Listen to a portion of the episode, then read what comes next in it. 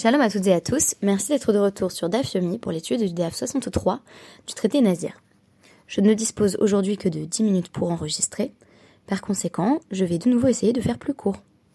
La référence du jour sera Cimetière de Stephen King, aussi appelé en anglais Pet Cemetery, avec un S, puisque dans ce roman d'horreur publié en 1983, ce sont des enfants qui ont donné ce nom et cette orthographe au cimetière des animaux. Tout commence lorsque la famille Creed voit son chat, Church, se faire écraser sur la route. La famille Creed vient d'emménager à Ludlow, dans une euh, petite bourgade du Maine, et ils font la rencontre d'un personnage étrange qui dit en savoir beaucoup sur les lieux. Judson Crandall. Judson Crandall se lie d'amitié avec le père de famille et lui suggérera d'aller enterrer son chat dans un ancien cimetière indien situé au sommet d'un tertre rocheux.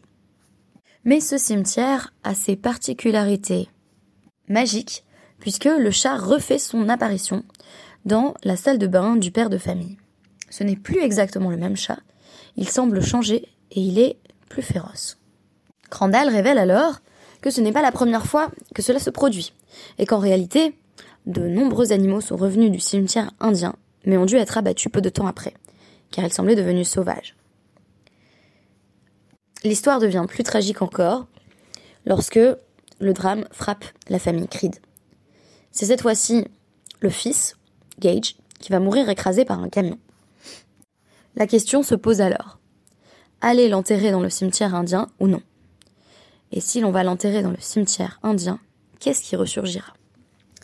Notre DAF évoque également des cas de cadavres qui refont surface, alors que nul ne les avait vus et que nul ne soupçonnait leur présence. Notre DAF évoque également l'aspect inquiétant de ces apparitions, de ces réapparitions, mais permet de replacer particulièrement la question de l'impureté rituelle dans le contexte du rapport à la mort comme une chose connue. Je citerai la Mishnah. Nazir chez Gilar. Venodalo chez Hutame. Un nazir qui s'était déjà rasé, c'est-à-dire qui avait terminé son vœu d'ascèse. Et par la suite, il apprend qu'à un moment donné, il s'était rendu impur. Qu'il avait été en contact, fût-ce indirectement, avec un cadavre. Imtuma Yadua Soter. Si c'était littéralement une impureté connue, c'est-à-dire que d'autres personnes savaient qu'il y avait un cadavre à cet endroit-là, on va expliciter cela à travers la Gemara, Soter, ça annule toute sa nésiroute et même le fait qu'il avait terminé, puisque au moment où il est entré en contact avec ce cadavre, il était encore en période de nésiroute.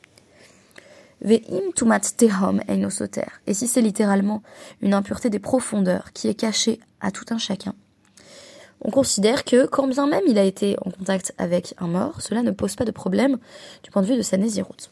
C'est très intéressant parce qu'en réalité on pourrait dire, mais peu m'importe que le mort soit identifiable ou non, qu'on ait su qu'il y avait un cadavre à cet endroit-là ou non.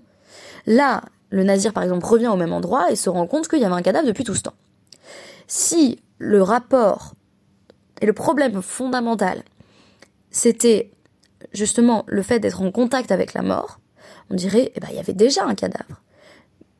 Qu'est-ce que cela peut nous faire qu'on sache qu'il y ait un cadavre? Peut-être que ce qu'on est en train de nous dire ici, c'est que, comme dit Lévinas dans Dieu, la mort et le temps, on définit toujours un rapport non pas avec la mort, mais avec un cadavre en particulier. Qu'est-ce que ça veut dire? Que dans le judaïsme, on n'a pas une peur de la mort abstraite, voire même un, tabou de la mort, mais que on a une relation spécifique avec le cadavre. Le cadavre n'existe qu'en tant qu'il est vu, qu'en tant qu'il peut être reconnu.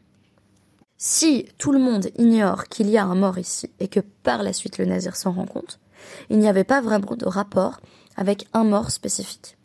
Cette mort était en quelque sorte trop abstraite. Elle restait dans les profondeurs.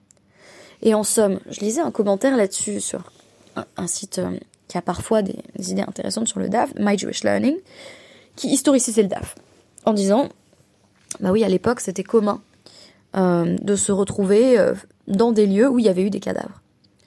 Moi, je me suis reposé la question autrement. Qu'est-ce que la Tumat Tehom? La Tumat Tehom, c'est celle que nous avons contractée toutes et tous. L'impureté des profondeurs, c'est le constat que nous vivons, nous marchons sur des morts. c'est absolument déprimant, et là, je pense que euh, je vais avoir du mal à rendre ce podcast très joyeux. Mais derrière la Tumat Tehom, il y a le constat que la mort est omniprésente. À chaque endroit où on va, il y a potentiellement eu un mort. Et donc, tant qu'on n'a pas conscience qu'il y a un rapport qui se joue avec un être en particulier, Einosoter, ça ne, ça n'annule pas la Nésiroute parce que sinon il y aurait une généralisation absolue du constat qu'on est en permanence en contact indirect avec la mort et même avec les morts. Même le, sol que nous foulons porte la trace des générations qui nous ont précédés et de milliards de personnes qui sont désormais sous terre. C'est ça pour moi la Tumatster. C'est aussi une mort que personne ne prend en compte et que personne ne peut nommer. Je précise. Im euh, ad shelogilach ben kar ben kar Si, bien sûr, il n'avait pas encore terminé sa nésiroute et qu'il se rend compte qu'il a été en contact avec un cadavre, alors on lui dit dans tous les cas, il doit recommencer.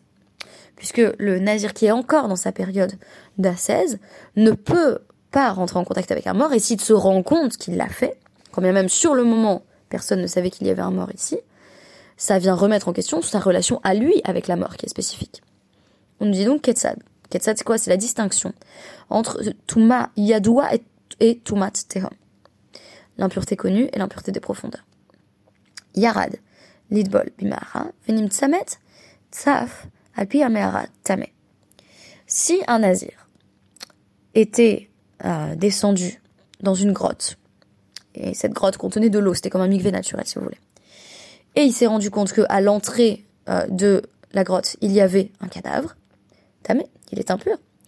Puisque là, le corps étant à l'entrée de la grotte, chacun peut se rendre compte qu'il y a un cadavre ici. Peut-être y a-t-il également la notion de prise en compte de la réalité. Comment a-t-il pu manquer ce cadavre quand il est descendu, puisque le cadavre est à l'entrée de la grotte? On peut dire le cadavre a flotté dans cette direction. Mais malgré tout, là, pour moi, on est en train de faire allusion à l'une des autres caractéristiques essentielles pour moi du nazir, c'est cette volonté d'ignorer la mort quand tout le monde la voit. C'est cette volonté de dire, moi, je, ne veux, je veux que la mort m'épargne et épargne mes proches. Et donc, je fais comme si la mort n'était pas là. Et là, on nous dit, mais ton mort, il est à l'entrée de la grotte. Presque, il te bloque l'entrée de la grotte, en fait. Tu peux pas sortir sans rentrer en contact avec un mort. Et donc, à ce moment-là, ça, c'est une touma qui est connue. Et on a envie de dire presque connue universellement. C'est-à-dire, on, se rend bien compte que le nazir, en essayant d'éviter la mort, est partiellement dans un leurre. Mais, nimtsa, shuka, pekarka, hamehara, c'est spécifiquement dans le cas où euh, le corps était caché au fond de la grotte au niveau du sol que l'on parle de Tumat Terom. Qu'on va dire que c'est une impureté des profondeurs. Donc ça veut dire quoi? Que déjà, il a pu aller dans cette grotte sans se rendre compte qu'il y avait un cadavre et que peut-être que personne ne s'en est rendu compte. C'est ce qu'on pourrait appeler, j'allais dire un cadavre exquis, non absolument pas, ce qu'on pourrait appeler un, cadavre caché, un, cadavre surprise. Il y a beaucoup de romans d'horreur comme ça qui, fonctionnent, euh, ou de nouvelles d'horreur qui fonctionnent sur le présupposé qu'à tout moment on peut se retrouver nez à nez avec un cadavre. Et ce concept même, il est effrayant. Et cette Tumat Tehom, elle a une gravité qui est considérée comme moindre. On nous dit, Yarad Lehaker Tahor, si il était descendu dans cette grotte simplement pour se rafraîchir, il n'avait pas la mort en tête. Alors on nous dit, il est pur. Euh, L'itaher mitumat met tamé. Mais si déjà il était rentré en contact avec la mort, et qu'il va dans la grotte pour se rendre pur, dans cette sorte de migvé, si vous voulez, et de nouveau il y a un mort, là il est tamé. C'est-à-dire quoi Il est tamé quelque part. Il est rattrapé par la mort. Être tahor, dans le cas du nazir, c'est réussir à se tenir à distance de la mort. Être tamé, c'est être rappelé au fait que la mort le suit. On a envie de dire la mort le talonne, ce nazir qui vient justement dans cette grotte pour éviter la mort. Et la mort est partout.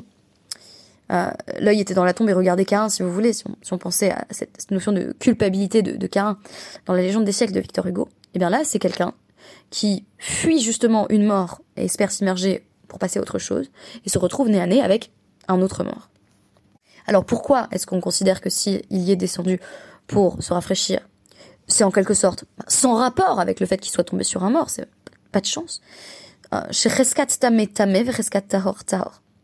Parce que quand on a une présomption d'impureté, on reste impur. Quand on a une présomption de pureté, on reste pur. S'il était simplement descendu pour se rafraîchir, c'est qu'il n'avait pas le besoin de descendre dans ce mikvé pour se préserver ou se sortir de son impureté. Donc il était pur, il reste pur, mais s'il était déjà impur, cette impureté n'est que redoublée. Chez Raglaim Ladabar, littéralement parce que la chose a des jambes. Ça veut dire quoi? Que il y a lieu de présupposer qu'on continue d'être tel qu'on est. C'est un principe d'ailleurs qui s'applique également aux lois de Nida, on le verra dans le traité Nida. une femme au sujet de laquelle il est avéré qu'elle a des saignements continue à euh, penser qu'elle a des saignements, jusqu'au moment où elle crée une présomption inverse, qui est une présomption de pureté, c'est-à-dire d'absence de saignement en l'occurrence. On dit pureté, impureté comme si c'était euh, souillure, pas souillure. En réalité, ce sont même des termes qui posent un peu problème dans la formulation en français, mais qu'importe. Ensuite, la femme va devoir, en quelque sorte, démontrer qu'elle est dans une chazaka inverse. C'est-à-dire que la présomption, c'est plutôt justement qu'elle n'a plus de saignement. Évidemment, la Gemara embraye direct sur la question, mais là, est D'où sait-on qu'il y a une différence même entre des morts connus et des morts pas connus Amar Rabbi Eliezer de Amarkra. Rabbi Eliezer dit, parce que le Passouk dit, dans Bamidbar 6.9, Vechi Yamut Met Alav, euh, Befeta Pitom. Alav, mais l'eau. Quand une personne meurt soudainement à ses côtés, donc quand une personne meurt soudainement à ses côtés, euh, le nazir contracte l'impureté rituelle. Alav, sur lui, à ses côtés, sur lui. Il doit se rendre compte qu'il est là. C'est clair pour lui qu'il y a un mort. Ça veut dire quoi? Rendez-vous compte, les sages sont en train de nous dire, si on n'a pas conscience qu'il y a un mort, c'est comme s'il n'y avait pas de mort. On a envie de dire, bah c'est évident, puisque le nazir là, il ne sait même pas qu'il a euh, contracté l'impureté rituelle, il y a un mort. On dit même s'il en prend conscience par la suite, après qu'il est sorti de son statut d'impureté, euh, après qu'il est sorti de son statut de nazir, donc il peut se rendre impur, au contraire, on nous dit, à partir du moment où c'était pas conscientisé, c'est pas pleinement ce qu'on appelle l'impureté. Donc là encore, on est sur une, définition existentialiste du rapport à la à l'impureté rituelle liée à la mort. C'est lié à la perception qu'on en a, au fait de se rendre compte qu'il y a un mort à cet endroit. Si le mort est caché, dissimulé au fond de la grotte, euh, au niveau du sol, on considère que c'est pas exactement le même problème. Et donc c'est un niveau de gravité bien inférieur, de sorte que parfois on n'a même pas vraiment contracté l'impureté rituelle liée à la mort.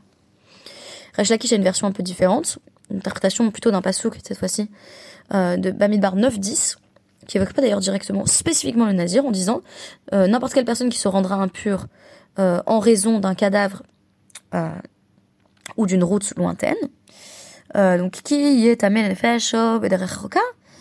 qui derech ma derech begaloui, av kol De même qu'on nous dit qu'une route c'est bigaloui, c'est visible, tout le monde le voit. De même, il faut qu'un euh, qu'une impureté soit visible pour être définie comme une impureté. C'est dévoilé. Donc la mort gêne, pas en tant qu'elle existe, pas en tant que fait inévitable de l'existence, c'est-à-dire le fait de dire quand nous marchons dans la rue, euh, en réalité, nombreux sont les morts qui nous ont précédés et qui sont sous nos pieds mais plutôt en tant que fait dévoilé, c'est-à-dire quand on la voit particulièrement, quand elle nous frappe. Quand elle nous frappe également comme tragédie définie par Derrida comme la fin d'un monde. Un cadavre en particulier que l'on voit, que l'on identifie, c'est la fin d'un monde. Et c'est pas l'idée abstraite qu'il y a des morts qui sont euh, euh, sous, euh, sous le sol, qui portent nos pas.